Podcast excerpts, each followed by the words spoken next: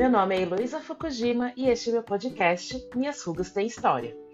Aqui farei um bate-papo com minhas convidadas para conversarmos sobre como é ser mulher em nossa sociedade. Cada episódio traremos nossas experiências vividas e as histórias que temos por trás de nossas rugas.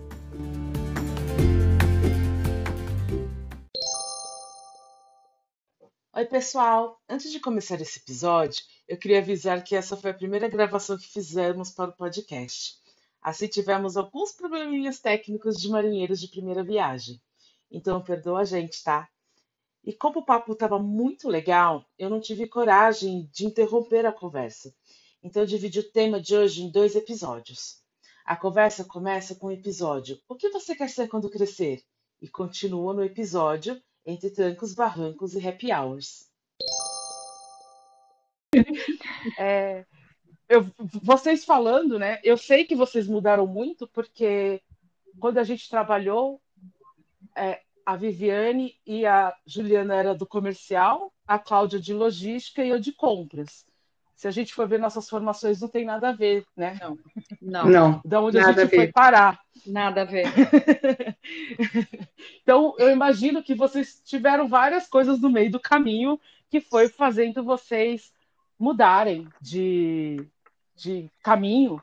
E eu queria saber se, por acaso, alguma dessas mudanças que vocês tiveram que fazer foi por ser é, mulher né? Porque alguma coisa, algum preconceito, algum obstáculo por vocês serem mulheres que fez vocês mudarem de, de caminho, ou se foi por alguma vantagem, né? Não, eu fiz isso porque, como eu era mulher, eu comecei para esse, esse caminho. Vivi, quer começar com você? Olha, vou, é, vou começar. Não sei exatamente se foi assim, por esse caminho, mas ainda lá, na, pegando ainda na época da facul, da faculdade, eu, como tinha, já estava fazendo aí o curso de publicidade, eu queria muito ainda ingressar nessa área da, de artes, né? Ingressar nessa área de é, não, não mais atriz, que eu não quis, não, não queria mais, mas eu queria trabalhar na retaguarda, no caso, nas câmeras. Isso eu tinha um encanto muito grande. Até que um dia eu tentava entrar e na, naquele tempo o, está, o estágio não era remunerado em algumas áreas né, alguns uhum. segmentos, não era, não pagavam nada, nada, nem condução. E aí um dia eu tive uma ideia, né, então eu mandei uma caixa de presente, dentro de uma caixa mais duas caixas, e dentro da caixa da caixa da caixa o meu currículo, que eu, naquela época era currículo vitae, no papel. É verdade. Né, que você tinha, você tinha que colocar todos os dados. E aí eu peguei e. e Você tinha que datilografar tudo, né, Vivi? Datilografia. Nossa, datilografia foi bem assim, né? Tem uma datilografia. Não era, não era nem a faculdade, era datilografia. E aí eu não me lembro como eu pesquisei essa empresa. Ah, não, eu fui numa. Fui fazer uma entrevista numa agência de publicidade, onde o rapaz gostou muito de mim, mas ele falou, aqui eu não pago nada. Aí eu falei, poxa, mas como é que eu vou pagar minha faculdade? Não dá, meus pais não podiam pagar, né? Saí de lá, mas ele falou: olha, tem essa produtora, porque eu falei para ele o encanto que eu tinha com produção. Eu, gost, eu gostaria muito de ingressar nessa área e tal. Ele acabou me dando aí o nome de uma produtora. E aí eu, né, não tinha como pesquisar nem nada, tinha que pegar o no, no endereço na hora, né, a indicação. Aí peguei e mandei. Nesse tempo eu tinha um telefone. Eu tinha telefone em casa, não tinha celular. E aí eu recebi uma ligação depois de três dias. Aí a pessoa que me ligou falou: Olha, Viviane, tudo bem, né? né? Olha, vou ser bem sincero com você, essa caixa aqui nos deixou muito, muito apavorados. A gente quase chamou a polícia, achando que era um, alguma, alguma terrorista. Nossa. Todo mundo ficou com medo de abrir a caixa e quando nós abrimos, nós achamos assim a maior criatividade deste mundo. Então você está convidada para trabalhar com a gente, você compareça aqui tal data. E eu fui. E nesse dia que eu fui, é, assim, não teve jeito, a gente conversou, é, me encantou. Era o lugar que eu queria trabalhar, mas não pagava um real. Aí Nossa, eu não tinha como ficar nessa área. É, não dava para ficar. Eu falei, gente, vamos agora ser gente grande, né? Vamos ser gente grande, porque as contas já estão vindo. Eu já estava com 18 anos, 19. E aí eu comecei a mandar currículo, porque eu precisava trabalhar, eu precisava do dinheiro, do dinheiro, na verdade, né? E aí eu acabei entrando num, numa instituição financeira. E ali dentro da instituição Nossa. financeira eu comecei, nada a ver, né? Nada a ver. Mas eu comecei a seguir. Do, de Hollywood para ir De Hollywood. Exatamente.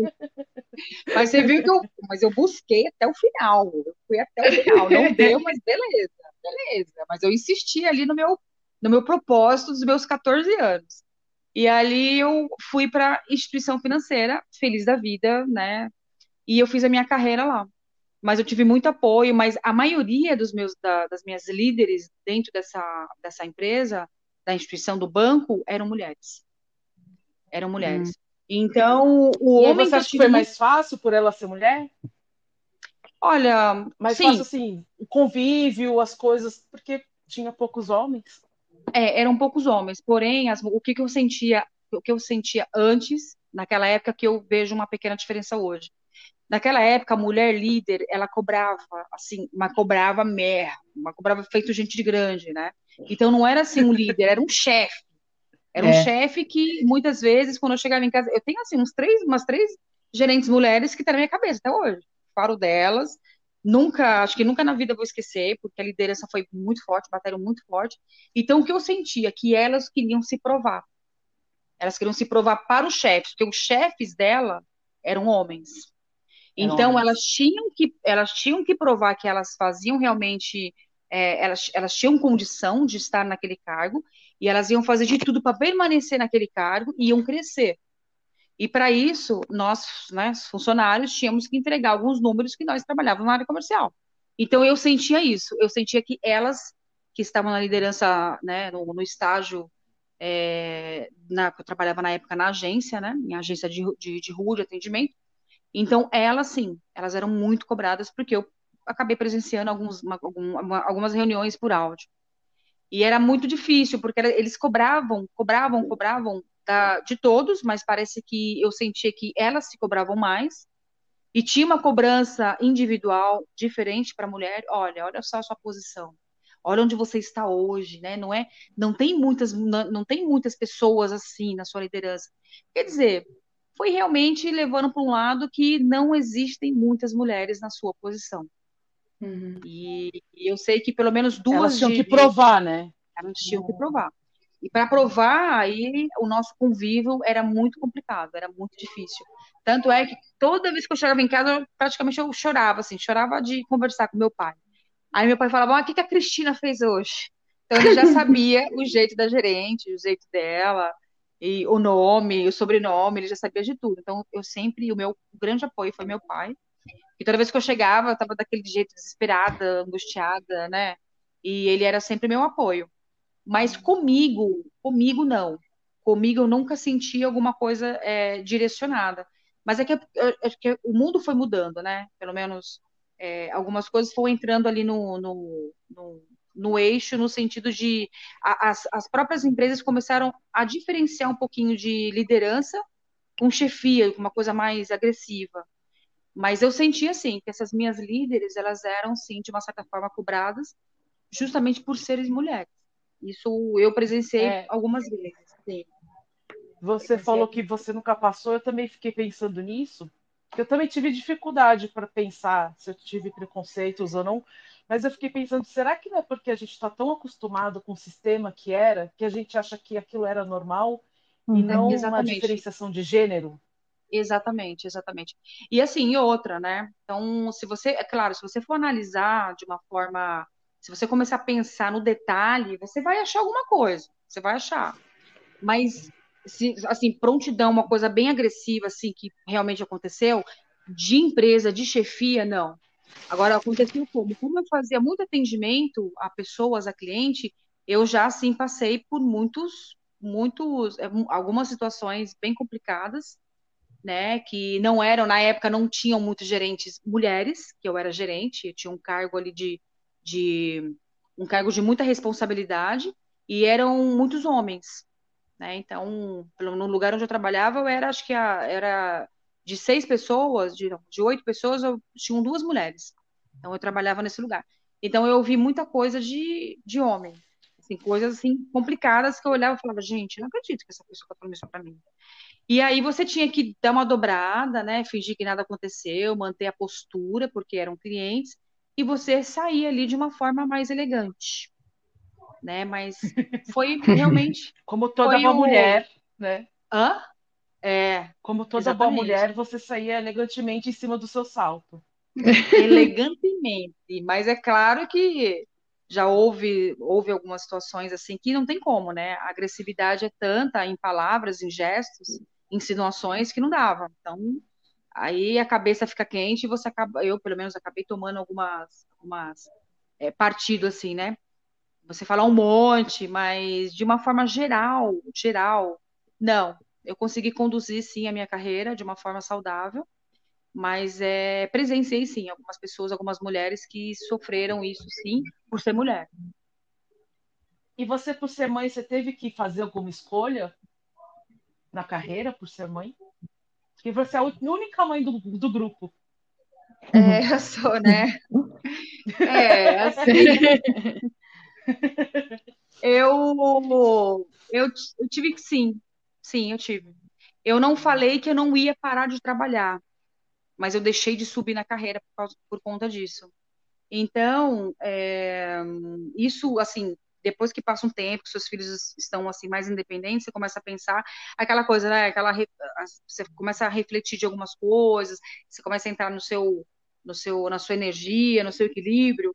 E de fato, na época, quando meu filho, meu primeiro filho era menor, eu comecei a, eu, come, eu entrei numa outra faculdade, eu queria realmente dar uma, dar uma atualizada no meu, no meu currículo acadêmico, mas não terminei. Por quê? Porque eu ficava muito preocupada com ele. Aí eu entrei em alguns outros cursos, não terminei, por quê? Porque eu ficava, ai, tadinho, eu fico o dia todo fora, mas eu nunca deixei de trabalhar, porque trabalhar para mim era essencial, né? E, uhum. e aí eu, eu vi que realmente eu precisava, não, não, qualquer tipo de estudo ia fazer com que eu ficasse muito fora deles, muito longe de casa. E aí acabou que eu fiquei estagnada numa mesma área.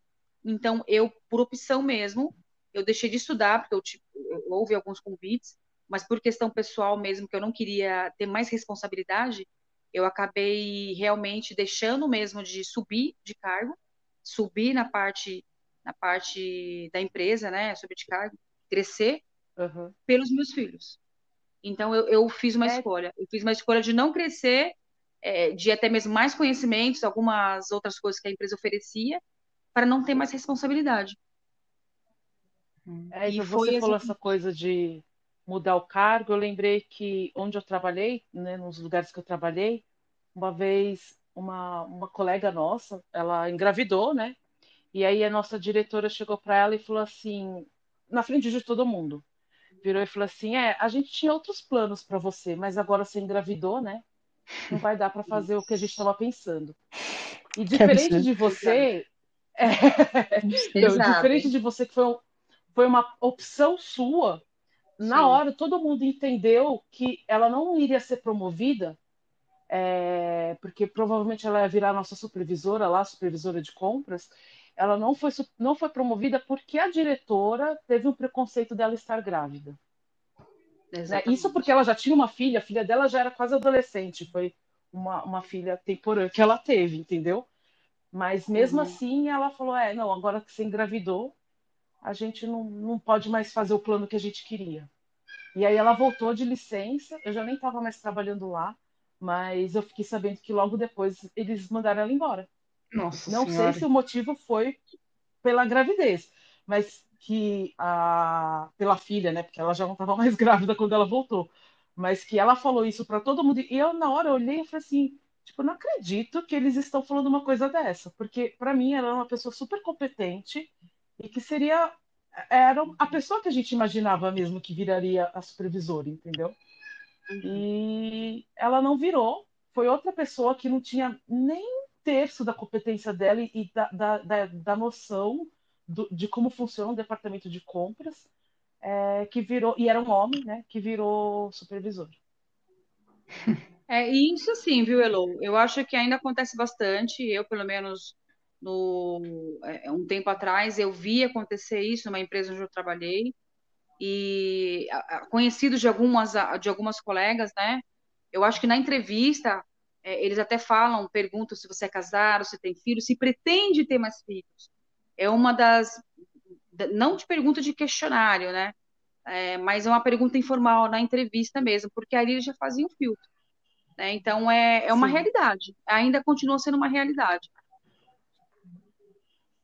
E você, Ju, teve algum problema ou alguma vantagem por ser mulher na sua carreira? Gente, eu vou falar a verdade. Eu acho que eu tive vantagens.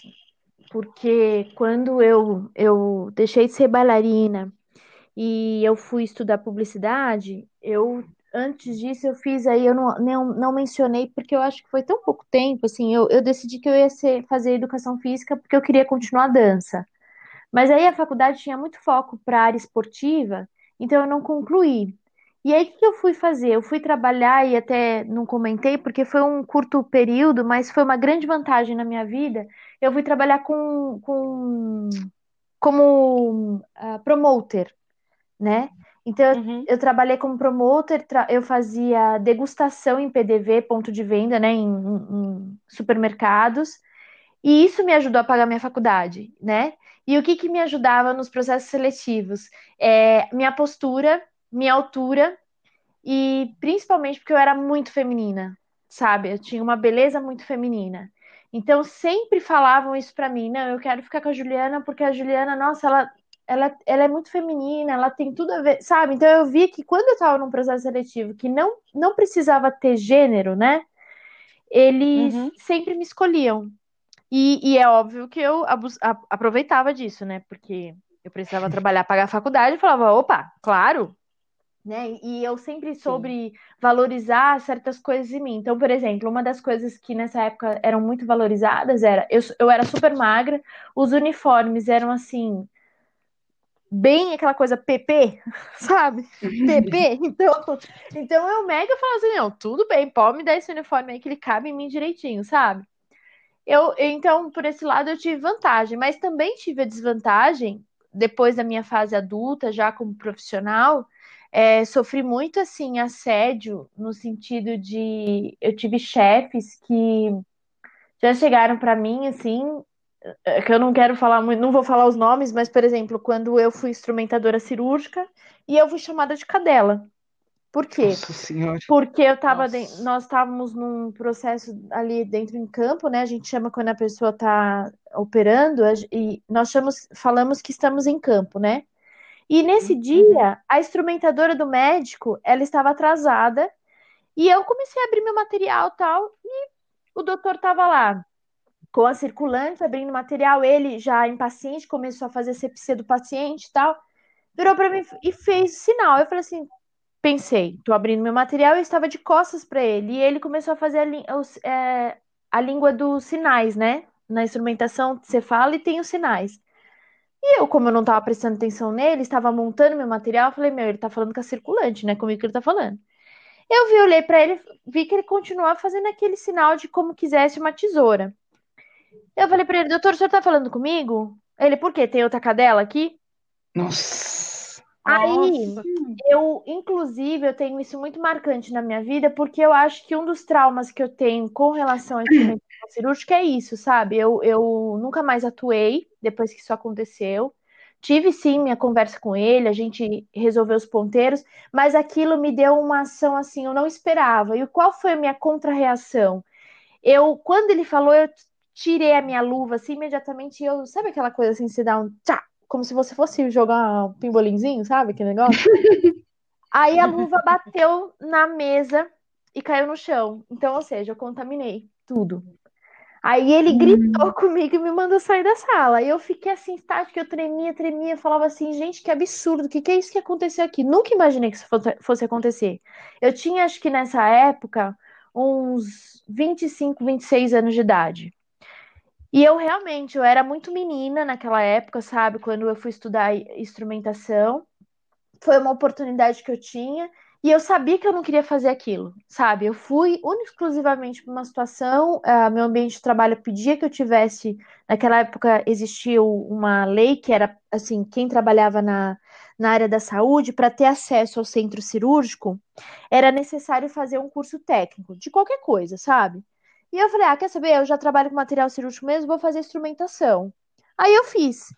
E esse meu cliente, que esse médico, ele era meu cliente, ele usava o meu material. E aí eu falei, vou, vou, vou acompanhar para ver como tá a cirurgia dele. Ele pan quis aproveitar de mim, de vendedora, para ser instrumentadora dele. E eu não aceitei, entendeu? Então eu tive essa, essa, esse foi um episódio na minha vida que eu tenho esse marco até hoje. Eu tenho uma coisa assim que eu já trabalhei, mas eu acho que eu não sou curada ainda. De assim, meu, eu entro no centro cirúrgico, se eu vejo um médico sendo falando um pouquinho mais alto, eu já começo a me tremer, sabe? Eu tenho um negócio de falar assim, meu, o cara vai me xingar, vai dar. E, e foi uma coisa que eu levei pro resto da minha vida, que eu não admito isso, mas me marcou. E, e aí, assim, acho que foi o abuso que eu tive, foi esse que foi o mais marcante. Fora outros, né, que a gente já teve, que vocês também devem se lembrar, mas eu não vou falar agora. mas que passou. Para mim, esse foi o mais, assim, a vantagem e a desvantagem foram essas. E você, Claudinha? Ah, acho, não, não, acho que não teve nem, vantagem, nem muitas vantagens e desvantagens. Na área médica, a grande maioria são mulheres, né? Então, é, isso não me, não me trouxe nenhuma vantagem, até porque é a, é a população que mais prevalece na área da saúde. Mas na empresa que eu, que eu trabalhei, no laboratório que eu trabalhei, era uma vantagem. Era uma, é, na verdade, existiam duas vantagens, aliás, três vantagens no laboratório onde, onde eu comecei a trabalhar, logo que me formei, que o, eu lembro que eu estava conversando com o superintendente do laboratório, que ele era meu chefe direto também, e aí ele falou para mim que, que ele gostava muito de trabalhar com, com as pessoas parecidas né, comigo. Aí eu perguntei para ele por quê, porque ele falou assim, que por ele, dentro do laboratório, né, que ele é o presidente, é, ele gostava de trabalhar com japonesas, né, mulheres japonesas e solteiras, porque normalmente são mulheres extremamente dedicadas, são profissionais extremamente dedicadas e que têm uma, um, um nível de, de, de comprometimento com a empresa que hoje ele se orgulha de dizer que uh, o grande diferencial que o laboratório né, tem, né, tinha na época era pelo fato de, de que mais de 60% da, dos, das profissionais que trabalhavam lá eram com essas características. E realmente era. Era uma grande maioria, porque a grande maioria tinha vindo do HC. Então, eram mulheres orientais, né, japonesas, mas digo, digo orientais, porque também tinha chinesas. E solteiras. Na época eu fiquei até, falei, nossa, que bom, né? Então, ele gosta do meu trabalho, ele acha que eu sou uma boa profissional. Depois, aos poucos, na época, também era jovem, achava que era o máximo, que ele estava tava falando, falando dando, elogiando, né? né? dando um, um, voto de, de, de, de incentivo para mim, mas aos poucos você vai percebendo que eu sou trouxa, né? Uhum. Então, isso aí já não já não estava mais se tornando um elogio nem palavras de incentivo, né? Isso aí era um padrão que fazia com que as pessoas vivessem em função do laboratório. Não que fosse um grande martírio, porque realmente a gente sempre gostou de trabalhar né, ter essa dedicação plena, e era dedicação plena mesmo. Que, no entanto, a grande maioria das mulheres, independente de serem, serem uh, orientais ou não, a grande maioria das mulheres, nessa mais velhas do que eu, né, que se aposentaram antes de mim, ou na, até na minha faixa etária, a grande maioria continua, continua solteira. Então, por quê? Dedicação plena mesmo. Isso era uma coisa que eles gostavam muito de, de, de, de se vangloriar, né? Então, aquela coisa de que a mulher, ah, uma coisa que eles falam, a mulher não reclama, porque a mulher, ela sempre está, tá, é, ela se dedica uh, e sempre trazendo cada vez mais possibilidades de trazer, é, trazer é, mais uh, produtividade né, o tempo todo. Então, isso era uma coisa que eles colocavam bastante para gente, por sermos mulheres. Aos poucos, eram substituídos, né? Muitas mulheres estavam se aposentando, então começavam a entrar outras, outros profissionais. E começou a entrar muitos homens na época, eram substituídos por rapazes. E foi uma época meio complicada. E foi, eu lembro que teve até uma, uma reunião, teve uma reunião do comitê executivo que eles comentaram que é, o perfil do profissional mudou muito dentro do laboratório e que isso incomodava porque estavam te, tendo questionamentos muito fortes, principalmente questões salariais. Porque depende, de, diferente do homem, entre o homem e a mulher dentro do laboratório, que da minha realidade, é, os homens queriam ganhar mais, até porque a grande maioria queria comprar um carro, queria viajar, queria isso, aquilo, e já as mulheres já não reclamavam. A gente sempre foi muito passiva a isso, né? Então a gente eram raras, mas quando raras é quase que nulas, as mulheres que gritavam pelos seus direitos, tanto salariais como de carreira, dentro do laboratório. Que, no entanto, a grande maioria que se aposentou, se aposentou é, como analista. Entraram como analista e saíram como analista. Nenhuma delas pensaram em ser uma assessora, uma gerente dentro do laboratório. Todas elas, elas é, saíram no mesmo cargo que elas entraram. Depois de 30 anos, era o mesmo cargo que elas entraram. Então, foi uma vantagem Nossa. dentro do laboratório. Mas para mim não foi vantagem nenhuma pelo fato de eu saber que de lá eu não ia crescer. E aí a coisa piorou um pouco mais dentro do laboratório, porque daí começaram a vir administradores, homens, que vieram administrar o laboratório. E a grande maioria ou eram administradores ou eram engenheiros. E aí começou. Aí começou feio mesmo que é, as mulheres não tinham muita chance lá dentro, não. Que, no entanto, eles começaram a trazer é, profissionais, homens de fora, para trabalhar dentro do laboratório. E as mulheres que já estavam, eles já achavam que nós estávamos já com já passadas do tempo, né? Então que nós não tínhamos a mesma vitalidade, a criatividade e a produtividade que eles gostariam. Então, neste momento a coisa piorou bastante. No entanto, muitas mulheres saíram do laboratório e uma grande maioria foi substituída ou por homens ou por uh, profissionais já gabaritados que já vinham do mercado, né, principalmente do HC ou, ou, da Unicamp. Então, nesse, nesse momento, como a gente queria subir, a gente já estava há mais de 10 anos no laboratório, nós queríamos ter oportunidades. E eles foram muito claros que, que as mulheres elas é, eram extremamente passivas e que eles precisavam de um sangue mais agressivo. Então, eles nem ouviam a gente. Eles não, realmente não ouviam a gente. Então era uma coisa bem. Aí foi bem complicada, porque daí começaram a entrar muitos homens. E aí a gente percebia que já não tinha mais chance. E aí foi quando eu basicamente sabia que lá já não era meu, mais meu lugar e sa acabei saindo de lá. Quando eu saí de lá é, e resolvi trabalhar na minha área, que hoje eu trabalho na com parte de desenvolvimento, é, a ser mulher teve vantagem, porque eles viam que o desenvolvimento humano com mulheres era uma coisa muito mais é, é, era uma coisa mais autêntica, até pelo fato de a gente cuidar dos clientes, né, da gente ter oportunidade de ouvir. Então, ser mulher teve vantagem, isso sem sombra de dúvida. Mas ainda é um, é um mercado ainda dominado por homens, porque os negócios são feitos por homens, a grande maioria, né?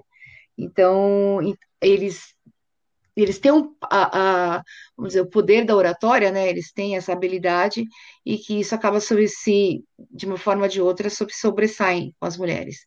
Então a briga é de foice. Falar para você, hoje no mercado que onde eu estou é uma briga de foice. Mas a mulher ainda tem um pouco de vantagens, mas precisa lutar muito, mas muito, para conseguir uma, uma luz no, no sol, porque é, ainda o mercado é dominado por, por homens, em todos os sentidos. Uhum. É, então, eu, muito parecida com a Claudinha, eu, eu, trabalhei muito tempo na área da saúde, né? E na área da saúde tem muitas mulheres, né? É, então, eu também tive poucos problemas, né? Eu ainda fiquei me questionando, será, né? Que eu até falei, quando a Vivi estava falando, que eu tive poucos problemas mesmo, ou eu tô tão engessada nessa coisa que acho que é normal e tô passando reto achando que não tem nenhuma diferenciação, né? Uhum. Mas eu trabalhei muito em ONG, né? Eu trabalhei só dois anos numa empresa, de fato, uma empresa privada. O resto eu trabalhei em ONG e eu acho que a cultura da ONG é muito diferente de uma empresa, né? É, eu trabalhei em vários projetos e projeto, programa, são poucas pessoas que estão trabalhando lá do projeto maior que eu trabalhei tinha cinco pessoas. Então, se um não ajuda o outro, não, o projeto, o programa não vai para frente. E todas as minhas lideranças, é, a maioria, 98% eram mulheres. Então, eu tive muita facilidade assim de, de trabalhar com, com, com as mulheres, né? É, nunca tive nenhum problema muito grande. É, os homens que eu trabalhei, que eram minhas lideranças, acho que por trabalhar em ONG, eles já tinham uma sensibilidade diferente, né, como, como mulher, porque é, eram só mulheres em volta deles, né? Na verdade, eles eram minoria nas salas. Uhum. Então, posso considerar que seja uma vantagem, né, ser mulher trabalhar em ONG. e a gente tem que se virar e fazer tudo, né? Então, é... acho que as relações são muito horizontais numa ONG, não são verticais, então não tem muito essa coisa de um querer puxar o tapete do outro, ou qualquer coisa que a gente ouve, às vezes, que acontece nas empresas, como a Cláudia estava falando, né? De trocar um, tira outro, para colocar alguém que é, é, um homem que seja, sei lá, que eles acham que pode ser mais competente, às vezes nem é, né? Então, é, porque assim, o, o, meu único problema mesmo que eu vi é, foi quando eu fui estritamente para a área administrativa mesmo, que é quando eu fui para a área de compras, porque antes eu ficava muito em projetos e programas, e aí na área de compras, aí começa a assimilar, a ser um pouco mais semelhante como uma empresa mesmo, né? Porque aí é uma parte administrativa mesmo. É, é que nessa área, tanto a minha supervisora quanto a minha coordenadora eram mulheres, então tudo que eu falava elas aceitavam, é, elas não achavam que eu estava querendo passar em cima delas. É, todas as vezes que eu dei alguma ideia de mudança do, da gestão, de como estava feito, elas é, aderiram e falaram: não, é legal essa ideia, vamos então implementar, vamos tentar fazer. Diferente quando começou a ter homens supervisores na área, que aí foi quando eu comecei a ter problemas de bater de frente, porque o homem acha que quando a mulher tem uma competência maior ou quer dar, dar uma ideia sobre o trabalho dele, acha que a gente está querendo é, roubar o cargo dele, ou se é uma ameaça, ou ter um poder ameaça. maior que ele. E eu sempre fui uma pessoa que é, olho o meu dia a dia e tento melhorar. Eu não consigo ficar quieta e, ou não ajudar o outro. Acho que por essa formação de trabalhar em ONG, né, de sempre um estar tá, é, dando opinião no que o outro está fazendo para ajudar e melhorar, e todo mundo aceita isso. E aí, na parte administrativa, eu comecei a ter mais dificuldade, porque eles achavam que eu era enxerida, né, que eu estava tentando passar a perna, não sei, ou, ou, querer virar uma supervisora, uma gerente do departamento, isso eu nunca quis, nunca tive essa pretensão, né? Porque eu também achava que eu não, não, não daria conta, né? Era uma coisa que eu, eu gostaria de ser líder, de ter é, funcionários, colaboradores trabalhando comigo, acho que eu não estava preparada para isso. Então, acho que foi uma coisa que é, me atrapalhava, é, era isso, de eu sempre mostrar minha competência, porque como eu já falei para vocês, eu nunca fui formada no que eu trabalhei, então quando eu fui chamada para trabalhar é porque eu sabia do que eu estava fazendo e acho que isso assustava os homens uhum. que eu trabalhava junto. É, então eu tive esse problema e a, a única assim uma coisa que foi muito declarada é, que eu tive problema mesmo que eu vi que era um problema de gênero foi na empresa que eu fui trabalhar que na entrevista a recrutadora me falou o seguinte depois, no fim da, da entrevista. Ela virou e falou assim: Ah, então, Elo, gostei muito de você.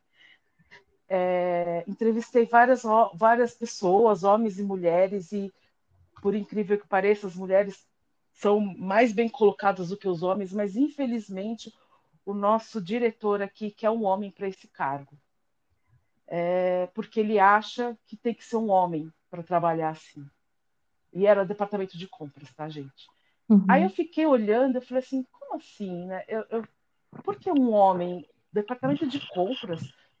A mulher sempre faz compra a vida inteira, a gente não é, é reconhecida por gostar de shopping, de não sei o quê, é. e vai falar que tem que ser um homem para ficar no departamento de compras. Eu até questionei, ela falou, é, mas ele pensa assim. Mas eu saí daquela entrevista, o pessoal perguntou, eu falei, acho que não vai rolar, porque o diretor que é homem, para a recrutadora falar isso para mim, é, é, porque não vai rolar, né? Mas pela minha surpresa, ela me chamou para trabalhar lá. Então, eu fui trabalhar nesse lugar sabendo do preconceito já que eu ia ter. Que eu ia ter que mostrar que é, uma mulher pode é, tocar um departamento desse. Inclusive, eu acho que é por isso que o meu salário era o mais baixo de todas as coordenadoras desse lugar né? Porque ele não queria, é, acho que dar esse poder ou o braço a torcer de que uma mulher era melhor do que o que ele imaginava para o cargo, uhum. né? Ele já começou um com um desafio, né? É, para mim foi, foi, foi, foi, muito um desafio. Eu entrei lá mesmo com esse desafio de mostrar. Sim. Eu, eu sou capaz de fazer esse departamento funcionar. É uma cobrança e pessoal, depois né? Eu, foi. Foi muito pessoal, porque eu sabia, né? A recrutadora já tinha me falado. Eu nem precisava conhecer ele.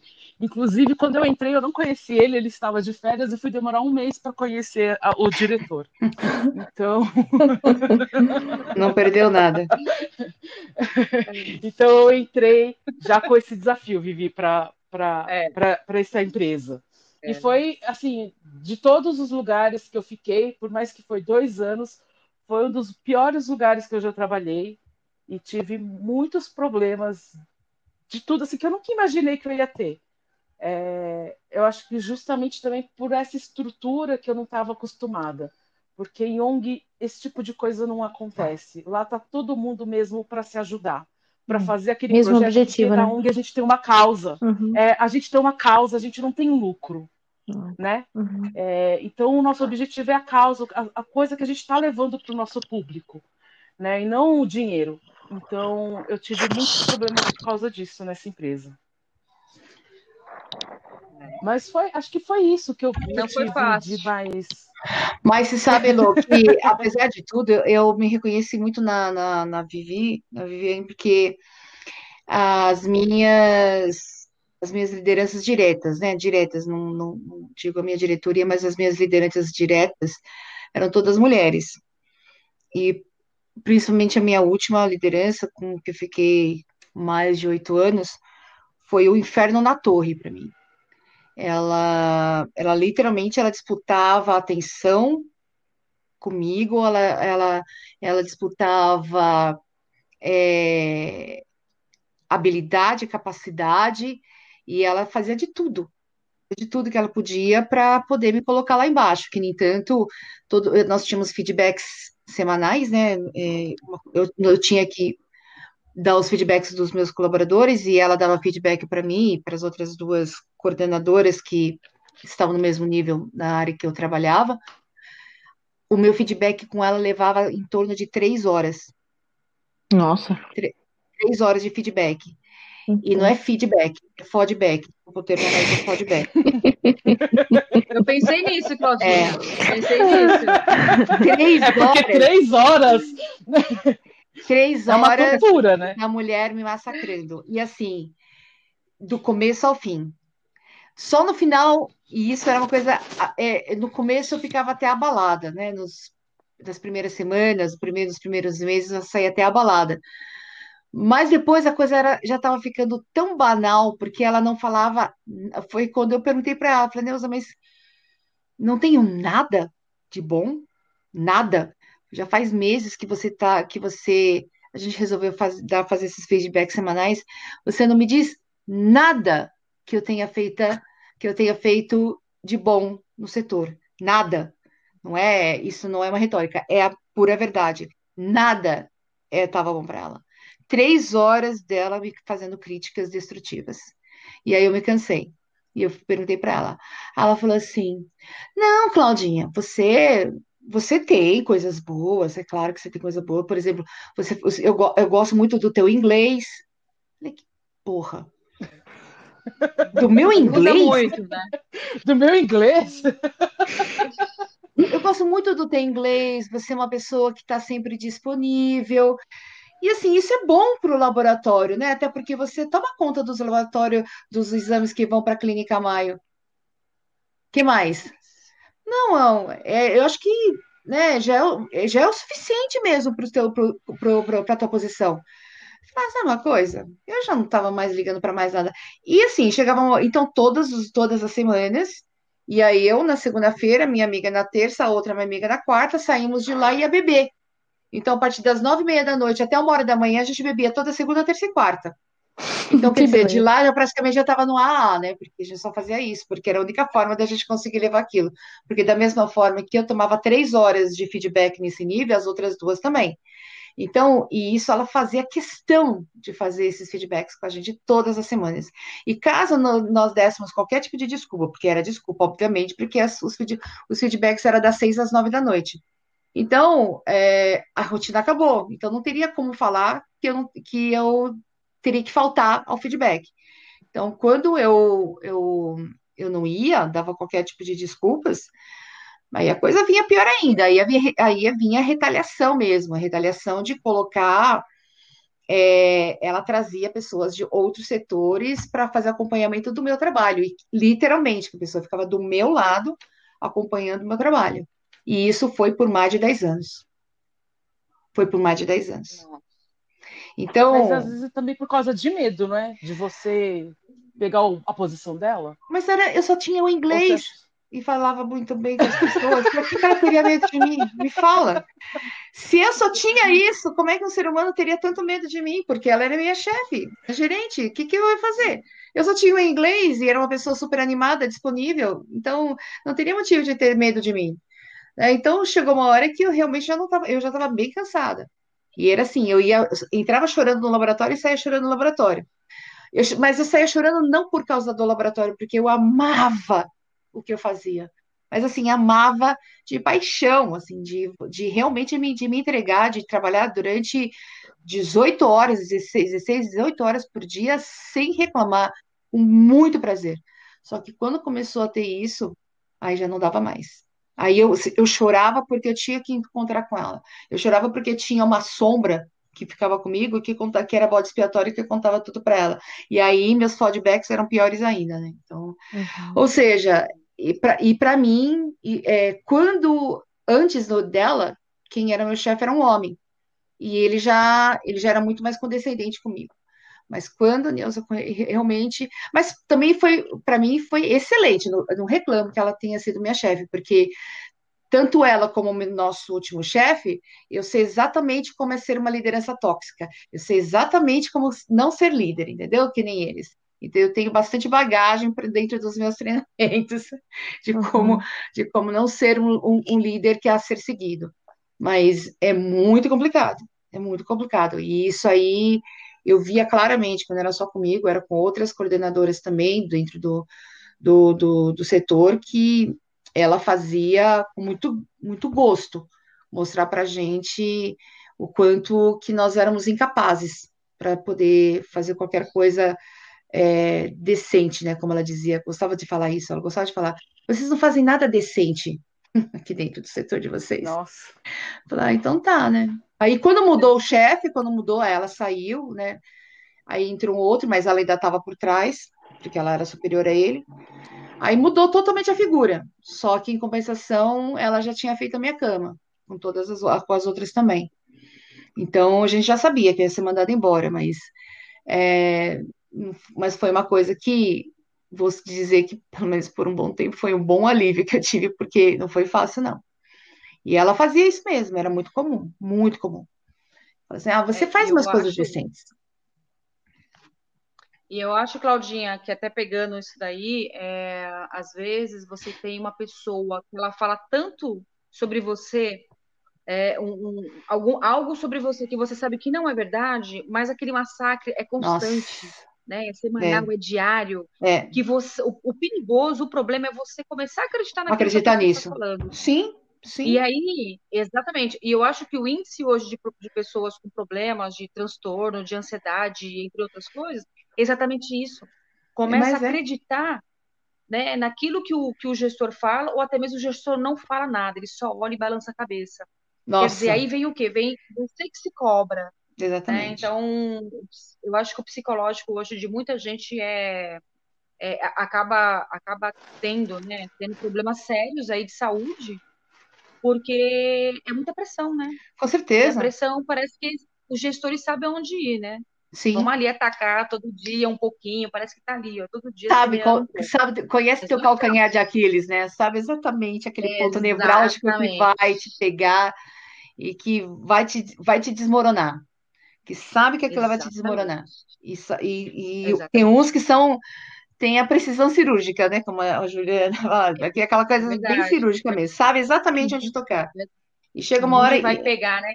exatamente. E você realmente você acaba acreditando nisso, é uma coisa Você e acredita, velho. Acredita, porque isso aí acaba, porque como é uma constante tão grande, todos os dias, todas as horas, quer dizer, você se dedica, você coloca todo o seu coração, você coloca toda a sua alma dentro daqui- daquilo que você faz, e de repente vem o ser fala que você simplesmente faz, até você tem algumas coisas decentes, cara, esse negócio mata a gente, Como é que pode um negócio desse? Como é que de repente você, de uma profissional super mega competente, que teu antigo, antigo líder diz- dizia que você é, tinha todas as habilidades, todas as competências para você ser um diferencial dentro do laboratório, chega uma te coloca por 10 anos, te coloca no chão, pior que um tapete de, de, de, de, de porta, sabe? Então, é uma coisa que chega uma hora que você já não sabe mais aonde, porque você não tem mais para onde correr. Então, ou você acredita naquilo, ou você cai fora. Só que aí acaba virando o que você disse, a gente acaba virando meio que refém dessas palavras, né? Então, E aí você, o seu refúgio acaba sendo o seu quarto, né? exa- eu- Né? Você não vê a hora de chegar em casa, pegar a sua caminha ali, ficar no seu quarto e você com as suas, né, com É. seus, com seus demônios, com seus pensamentos. é, os meus refúgios eram os chopes. É, é Sempre salva, né? geladinho, né? Daquele jeito. Não, minha filha, O, é sério, o happy mesmo. hour é o que sempre salva a gente. Nossa, em todos os Ai. sentidos, gente. Eu, eu, eu, literalmente, isso desde 1900 e bolinhas até hoje continua sendo, porque é onde você, não que você coloque tudo para fora, mas que pelo menos te dá um alívio de você, Nossa. pelo menos, encarar a situação com, com, com menos estresse, né? Mas não é fácil, não é Repor fácil. as energias. Total, Repor as energias. É por isso que eu, é por isso que eu, eu falei, né? Voltando, é, eu amo amigos, eu adoro pessoas, estar com pessoas. Às vezes você não está naquele dia tão bem, né? Porque é completamente natural. Mas aí você começa a Sim. interagir, começa a conversar, você tá meio para baixo, mas a pessoa vai. E aí no final do encontro, nossa, você vai para casa daquele jeito, totalmente energizado, sabe? Sim. Com uma outra, um outro tipo de sentimento. Isso é Sim. muito importante aí você ter amigos, né? Não, com Fazer certeza. amigos aí onde você passa. Não, e faz Na muita estrada diferença cheia a gente gente passa você. muito tempo lá, né? É, A Nossa, gente passa muito tempo dentro da empresa. De todas essas experiências que vocês tiveram, tanto boas quanto ruins, as escolhas que a gente teve que fazer, é, assim, hoje, o que que vocês levam, né? O que, que que vocês estão buscando? Porque, é, como eu tive uma experiência muito ruim em empresas, né? eu Vou falar por mim. Eu só estou buscando trabalhar em ONGs ultimamente. É, não quero voltar a trabalhar. Eu, inclusive, é uma coisa que eu parei de fazer faculdade de administração por causa disso, porque quando eu estava na faculdade eu já via esse clima de, de rixa, sabe, entre os alunos, e eu falava, gente, eu não quero trabalhar num, num lugar tão competitivo assim. Então foi um dos motivos de eu não fazer a administração, apesar de ter trabalhado muito em administração. Então eu falei assim, não, agora eu tenho que buscar alguma coisa que é, eu me sinta bem, né? E uma coisa que eu queira trabalhar, porque muitas das escolhas que eu fiz, eu fiz por escolhas financeiras ou por é, é o que apareceu, né? Assim, ah, é o que surgiu na época, então foi, foi o que eu fiz. E hoje eu estou tentando buscar, não que a financeira não seja importante, né? É, mas eu estou tentando buscar alguma coisa que faça algum sentido para mim e que eu não Hum. tenha que passar por, por essas questões de, de, de brigas, de, de ter que entregar resultado por causa de um lucro. Eu prefiro entregar um resultado por uma causa, né? Alguma coisa que vai fazer a diferença na vida de alguém e não no bolso de um, de um empreendedor, né? De uma empresa. Vocês têm alguma visão do futuro, do que vocês estão fazendo agora? Se vocês aprenderam alguma coisa. Ah, aprendi a como não ser um líder também. Muito importante. Com todas essas Todos- experiências, todos nós. aprendi. É. Todos nós, né? Ah, eu assim, né? Falando um pouquinho aí, eu eu entrei no segmento bancário muito tempo e de fato eu fiquei muito tempo ali. Depois, né? Eu estava mais de 10 anos já trabalhando, mas não era mais o que eu queria fazer. Não era aquilo que eu queria trabalhar mais, eu queria outra coisa. Aí eu comecei me- meio que me desencontrar comigo mesmo. Aí vem aquelas perguntas, as, as famosas perguntas, né? Quem sou eu, o que eu estou fazendo aqui e, e tudo mais, mas eu não conseguia encontrar uma resposta. Então, às vezes, né, acontece algumas coisas e a minha vida era praticamente toda toda dentro de uma de um normal, de uma rotina. E aí as coisas foram acontecendo onde minha vida mudou radicalmente, né? Algumas coisas aconteceram. E aí sim, uma coisa que eu pedia muito, eu quero sentir a vida. E, e eu, na época, eu era casada, filhos, aquela coisa, o salário ganhava, ganhava salário, fazer uma viagem aqui, era tudo certo. Era assim, era uma continha básica. Mas, no fundo, no fundo, eu queria alguma coisa mais, eu queria sentir a vida. E aí, realmente, eu comecei a sentir a vida, né? Comecei a sentir muita coisa.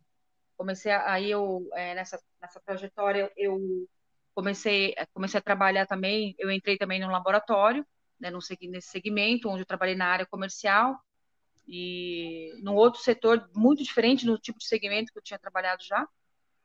E foi um aprendizado. Realmente eu aprendi tanta coisa ali, como principalmente o fato de até mesmo você tratar as pessoas.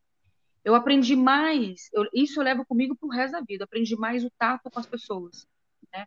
Então, muitas coisas que aconteciam, principalmente nessa parte interna, nessa parte de de, de realmente a, a, direção, né? Deixar você à vontade dentro da empresa, ambiente, era uma coisa que não tinha. Então, daí para frente, eu comecei a prezar por ambiente. Eu precisava trabalhar, preciso do dinheiro, tenho meus filhos para criar, aquela coisa toda. Mas eu coloquei na minha cabeça e uma, e uma filosofia. Eu tenho que trabalhar em algo que me dê paz e que tenha ambiente saudável para trabalhar. Uhum. Então, aí, hoje, eu, eu comecei a, a, a, querer trabalhar num tipo de segmento, consegui achar um propósito. Até então, esse propósito está fazendo muito sentido para mim hoje. Não foi fácil identificar, mas consegui identificar. Não foi fácil chegar onde eu estou hoje. Hoje eu trabalho numa seguradora. E, e entrei nessa seguradora também com bastante, com bastante empenho, com muito trabalho aí para entrar nela. Entrei.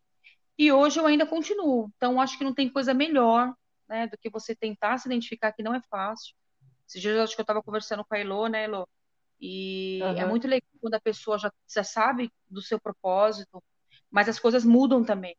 Então, às vezes, quando você já começa a ser mais maduro, né, tem mais, tem mais, já passou por algumas experiências, você começa a ser mais flexível com algumas coisas, né? Tem certas coisas que não faz mais sentido para você. Às vezes uma briguinha, um desentendimento, você olha e você fala, meu, para, cara deixa isso para lá. E você deixar para lá não é porque você está pequeno, você não quer brigar, ou você não é corajoso, não é nada disso. Você começa a levar a vida de uma outra forma.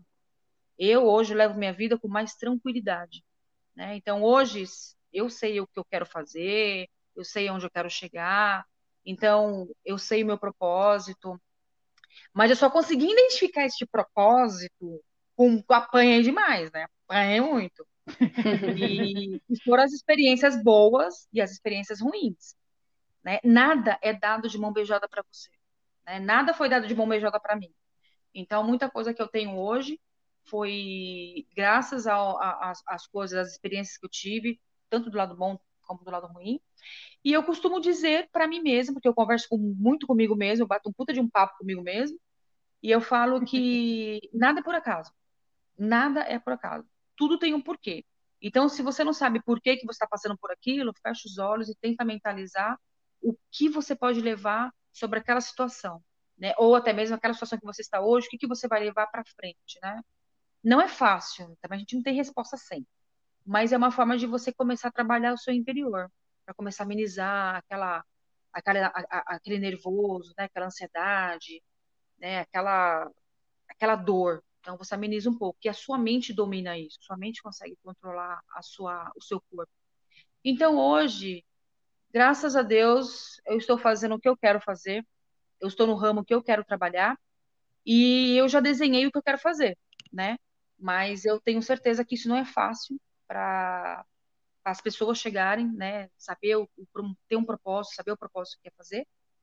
E, e eu consegui identificar, mas também não foi fácil. Foi com foi os acontecimentos, e aí eu acabei descobrindo. De repente pode mudar, né? Daqui uma semana, daqui a um mês, eu posso me enjoar o que eu estou fazendo e vou para outro, outro segmento. Mas acho que a vida é isso, né? A vida é uma, é uma mudança constante. E é muito bom você sentir que a vida gira. É, é muito bom. Ela gira, ela te dá umas pancadas, mas você tem que levantar e, e ir para frente, né? E seguindo aí. Então hoje a minha trajetória está praticamente assim. Um dia um dia de cada vez, fazendo aí o meu propósito, mas se de repente eu mudar de ideia, eu sigo em frente também. Vamos lá. Próxima para outra, né? É, eu acho que é isso mesmo. Também eu tô sempre mudando, Vivi. Eu entendo o que você está falando. eu sempre, meus propósitos vão mudando no meio do caminho. É, não é engessado, você, Ju? né? É, eu acho que não. Eu acho não, tenho certeza, porque há É, pois 37 é. anos nunca foi. Exato, nunca, nunca, nem pode ser. Eu já tô, Ju, e já, você? eu já penso assim, gente, eu me encontrei, eu curto muito a área de vendas, é o que eu gosto de fazer, mas acho que como esse baque aí que todos nós já tivemos, é assim, a questão de, principalmente um cargo de gestão, é o que eu ainda fico um pouco pensando se é isso mesmo que eu quero continuar, sabe? Porque eu curto a questão da estratégia, eu gosto muito do pensamento da estratégia, de desenvolver, de estudar o mercado, entendeu? Esse- essa é a minha pegada, e não a questão de assim ser uma vendedora. Eu não nasci para ser vendedora, entendeu? Eu nasci para ser uma pessoa que estou ali numa dinâmica de pensamento da estratégia, de pesquisa de mercado, é isso que eu gosto de fazer. E é, na- no meu último trabalho, assim, foi, foi para mim desafiador demais ser gestora numa empresa no qual eu era comandada por uma direção que, assim, é, eu, eu não era comandada, eu era imposta. As ideias eram o tempo todo impostas. Então, eh, eu tinha que mostrar pelos números e por mais por A mais B que as coisas não eram daquele jeito. Então, eu acho que assim isso me deu um certo ah, um bloqueio pessoal, sabe? Eu fiquei com uma coisa assim, eu saí me questionando muito assim se eu tava no lugar no lugar certo, eu sei que eu não tava mais, tanto que eu saí, mas o que eu quero dizer é assim, se realmente aquilo que eu estava fazendo ali, desenvolvendo ali, tava bom, entendeu? Então eu questionei meu próprio profissional. E aí, quando eu saí, eu falei assim: não, cara, eu, eu sei que eu sou, eu sempre trabalhei dessa forma, tanto que eu tenho até hoje o carinho da minha equipe inteira. Se eu disser assim, ah, tal pessoa não gosta de mim, até aqueles que eu demiti, tipo, muito chateada com aquela pessoa, até hoje essa pessoa fala comigo, entendeu?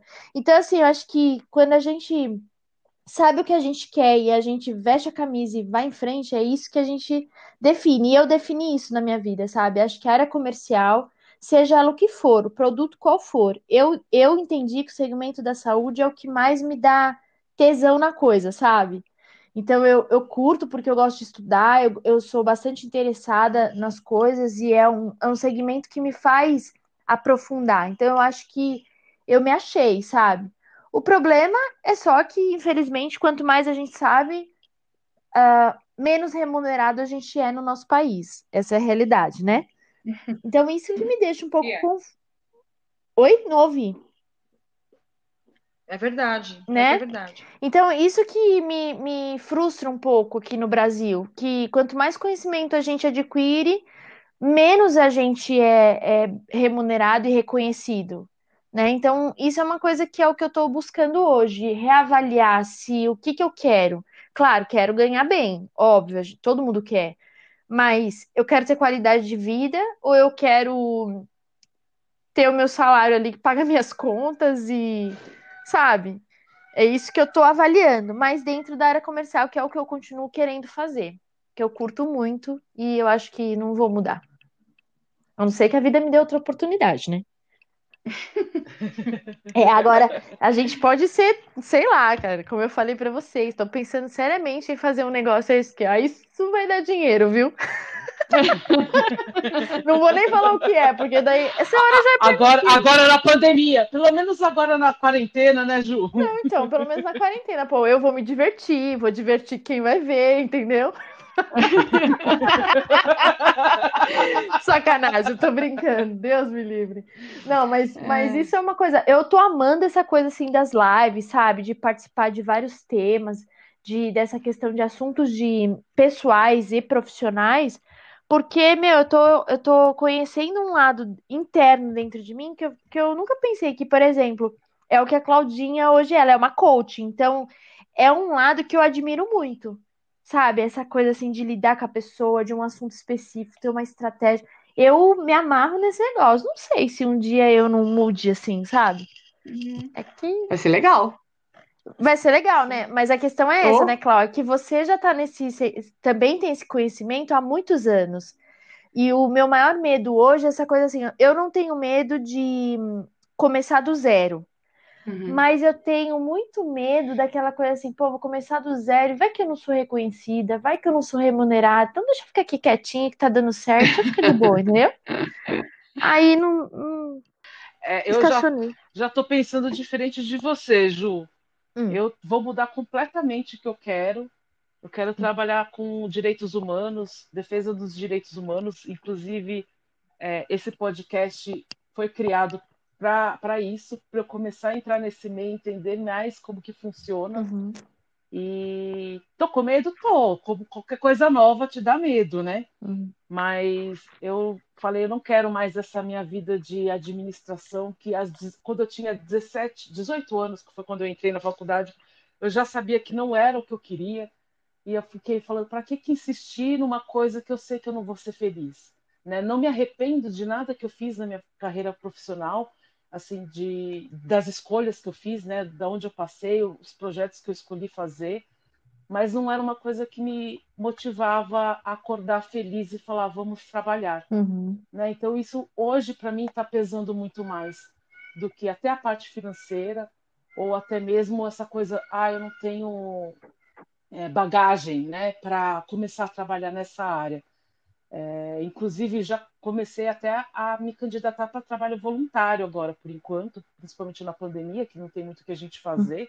Quem está sem trabalhar sabe as dificuldades que a gente tem, mas é para conseguir mudar realmente aquela coisa de ficar sempre na mesma coisa, Uhum. né? Ah, é, eu não, eu não tenho experiência, como eu falei, eu não tinha experiência na área de, de turismo, ah, então eu vou trabalhar em alguma coisa.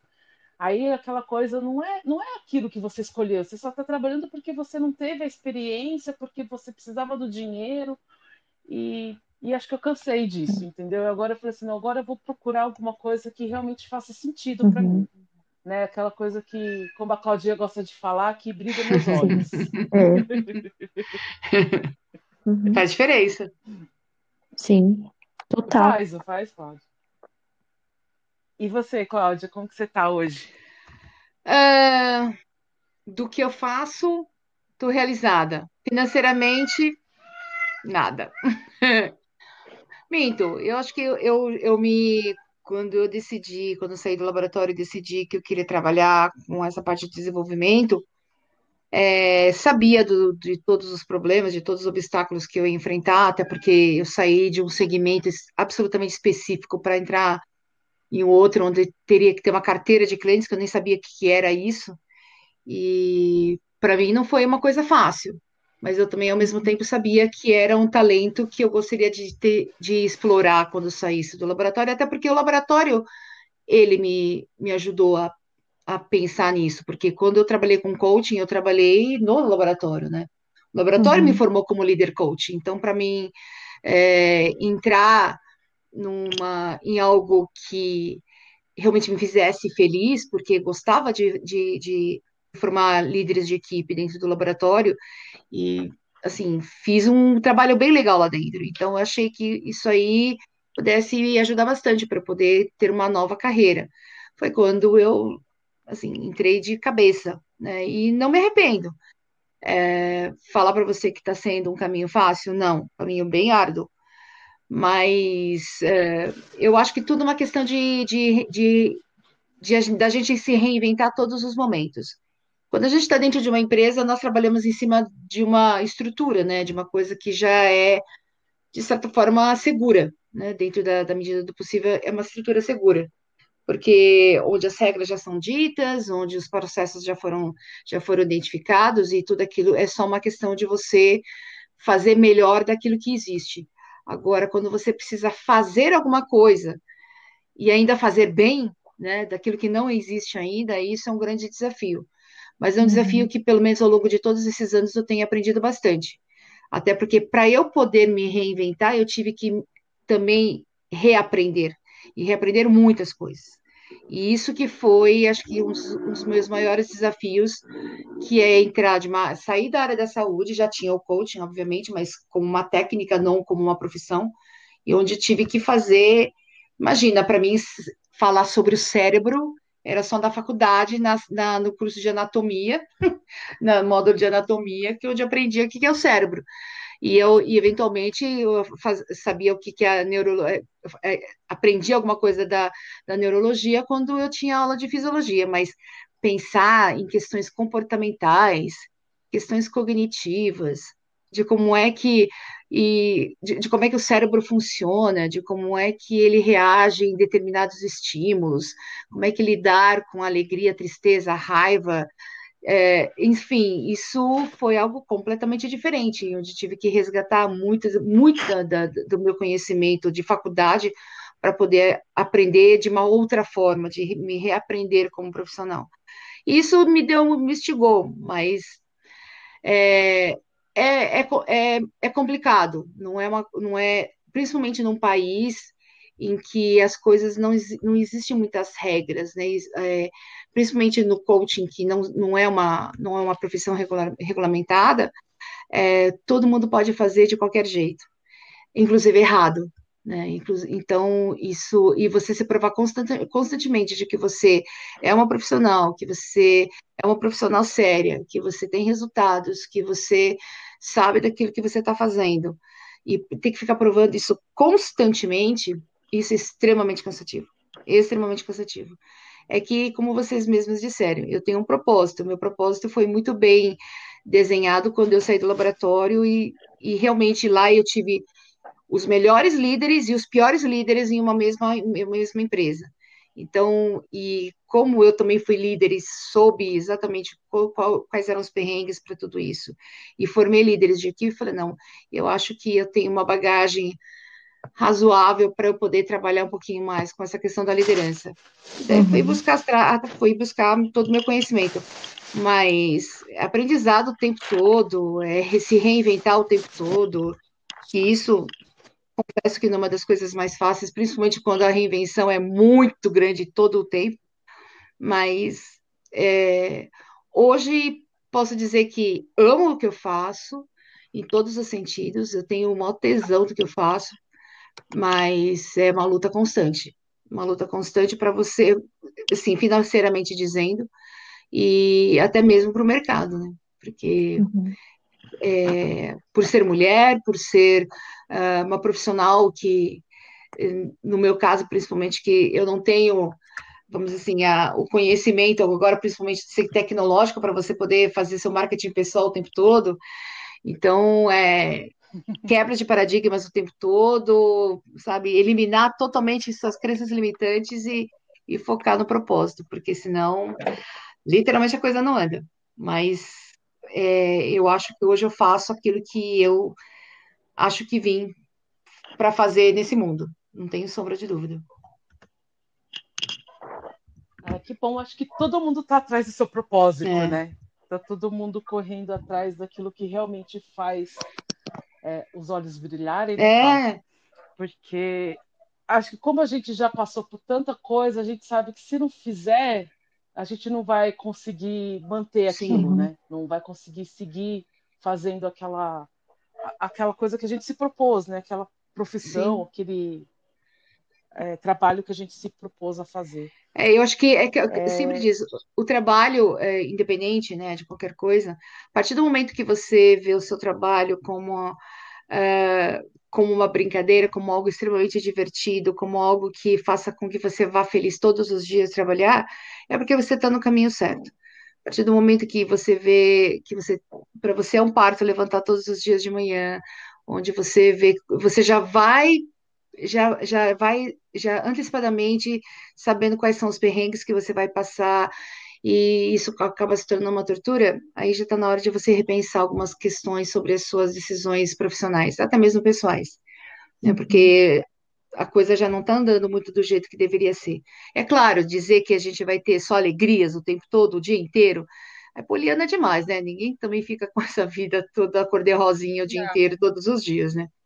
Mas eu acho que é tudo uma questão de avaliar, né, entre prós e os contras, né, o que, que a gente tem na, na, maioria do nosso tempo.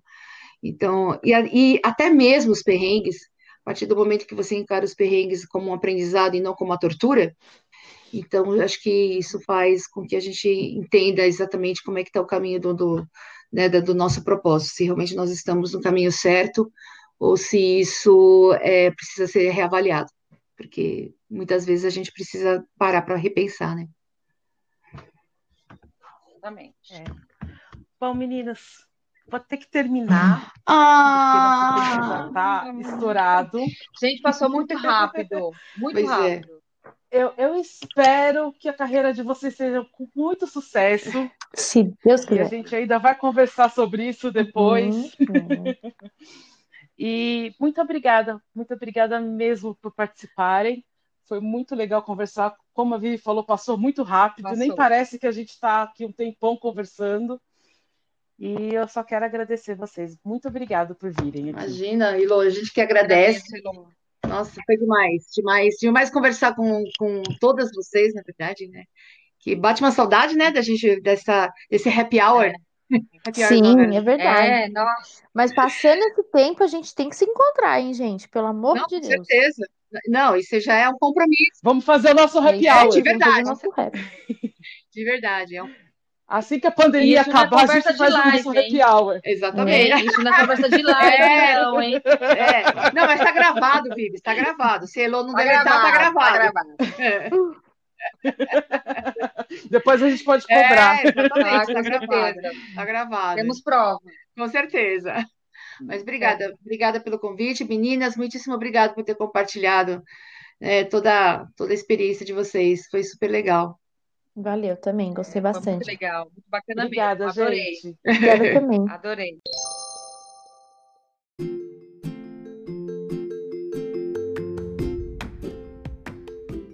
Aí, gostaram do nosso bate-papo? Se identificaram com as nossas rugas ou esse episódio não tem nada a ver com as suas experiências? Vai lá no Instagram do Minhas Rugas Tem História e me conte. Estou muito curiosa para ouvir essas histórias.